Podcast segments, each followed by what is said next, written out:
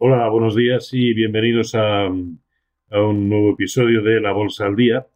Eh, en el vídeo de hoy vamos a hablar del índice sectorial bancario europeo, eh, porque, bueno, desde hace mucho tiempo viene siendo el artífice tanto de eh, las caídas que han podido sufrir los índices, como sobre todo de las recuperaciones que también está teniendo.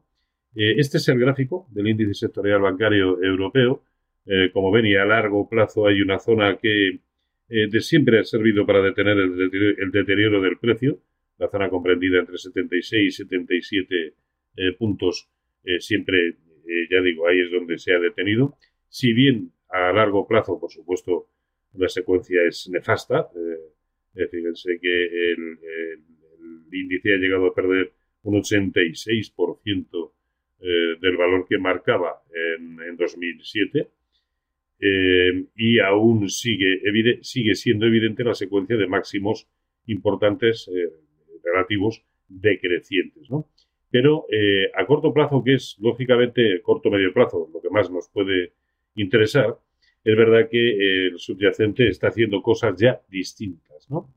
fíjense que en el rebote, en lo que venía siendo el rebote, el índice ya ha sido capaz de superar el 0,618% de Fibonacci de lo que fue la última gran caída, la que comenzó en 104.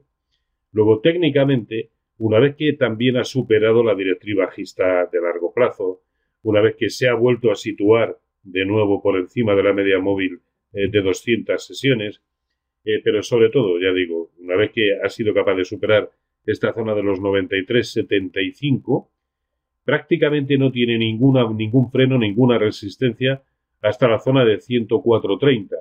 Y no simplemente porque este sea el origen del último gran movimiento bajista, sino porque al tiempo prácticamente es el 0,382% de Fibonacci de lo que fue la última, esto sí, gran caída, es decir, onda de grado superior, la que comenzó en enero del año pasado en 143.50.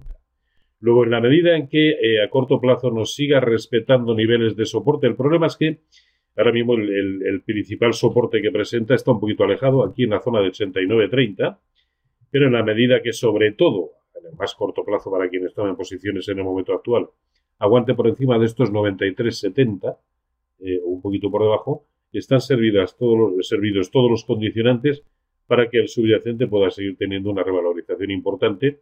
Por añadidura, eh, una revalorización importante para la gran mayoría de sus componentes y también, lógicamente, va a tener su repercusión positiva en la evolución de los índices europeos. En fin, pues nada, eh, nada más. Hoy quería solamente llamar su atención sobre este subyacente, ¿de acuerdo? Venga, pues hasta mañana, feliz negocio.